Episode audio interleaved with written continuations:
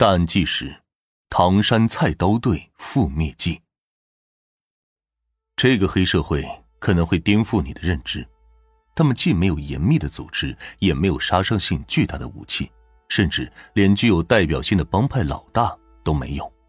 可偏偏就是这样一个三无组织，硬是搅得唐山当地人不得安宁，大白天都不敢单独出门。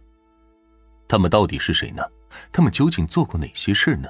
最终又有什么样的结局呢？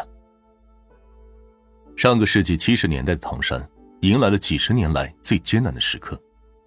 七月二十八日那场惊天动地的大地震，让这座繁华的钢铁城市一夜之间化为废墟，无数的工厂建筑化为齑粉，数十万人不幸遇难，侥幸活下来的人们失去了生存所需的工作，大量年轻人变成了无业游民。而无业游民最需要的又是钱，正经赚钱的渠道没了，这些小青年们自然而然的就成了社会上的隐患。为了搞到钱，这些小年轻们就开始走歪门邪道。刚开始，他们只是小偷小摸，混一点生存所需的钱财就够了。可人的欲望是无止境的，慢慢的，偷盗已经满足不了他们了。这些小年轻们开始拦路抢劫。一个人抢劫，自然赢面不大，于是就有那关系好的会三五成群组成团队，仗着人多势众去欺负老百姓。再后来，这样的团伙越来越多，这些小混混们就聚在一起，开始商量一件大事。当时的香港电影以及开始传往内地，电影中讲述的那些江湖义气和开帮立派，让那时的小混混们争相效仿。唐山这里的小混混们也不例外。最初是一部分人，他们聚在一起商量，决定创建一个像电影里一样的大帮派。电影里的帮派成员都是穿黑西装的，这些连吃饭都要靠偷盗抢劫的小年轻们自然搞不来这些。于是他们便约定，所有人都背上绿色的挎包。同时，电影里的黑帮都有各种各样炫酷的武器，他们自然也搞不起来。那就统一在挎包里装上最常见的菜刀。服装和武器都确定了，接下来就是帮会的名字。有人提议，既然大家武器都是菜刀，干脆就模仿电影里的斧头帮，将自己小团队的名字叫做“菜刀队”吧。就这样，这个令当地人在未来几年内闻风丧胆的菜刀队就此成立了。不同于我们之前讲过的其他帮派。菜刀队里其实并没有严密的组织和固定的老大，严格来说，他们更像是一帮临时组织起来的乌合之众。而这种帮派最大的特点就是扩张极快。最初是组建菜刀队的这帮人出去祸害乡邻，后来他们的恶名渐渐兴起，就有其他的无业游民模仿他们的穿着打扮，也号称自己是菜刀队的。就这样。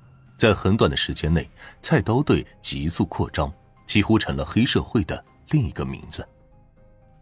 菜刀队的成员几乎全都是热血小青年，这种人胆子大，做事不计后果，为了搞钱什么都敢做。前面说过，早在菜刀队兴起之前，那里的小混混们就已经从小偷小摸往拦路抢劫上转变了。有了更多的狐朋狗友之后，他们更是变本加厉。最初，他们只是在一些必经之路上欺负过往的司机乘客，后来他们发展为直接上大街问老百姓索要钱财。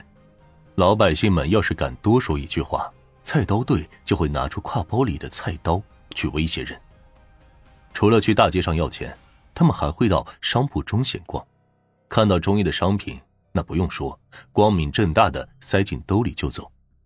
遇到自己一个人拿不走的，还会要求店铺老板在规定时间内将东西送到指定的地方。要是老板做不到，或者说拒绝，那菜刀队绝对会搅和的老板做不成生意。到饭店吃饭也是，他们仗着恶名在外，不敢有人反抗，就专门找那些高档饭店吃霸王餐。进去后点菜必点最贵的吃，吃完了老板还得陪着笑脸相送。胆子越来越大的菜刀队，到后来甚至开始当街欺辱女青年。一旦有人反抗，必将会迎来菜刀队的毒打和辱骂。这也就导致在菜刀队猖獗的那段时间里，即便是大白天，女性们也几乎不敢出门。就算是男的，也要呼朋唤友几个人一起才敢出门。由此可见，菜刀队在当时有多么的疯狂。你以为这些小混混们做到这个地步就做完了？当然不可能。后来发生的几件事，更是让菜刀队凶名大噪。菜刀队不仅在街头抢劫百姓，他们还会在高速路口祸害司机乘客们。被菜刀队霸占的那些路口，不掏一笔钱是绝对过不去的。他们仗着人多又有武器，什么车都敢拦。有一次，这群小混混看到有一辆军车迎面驶来。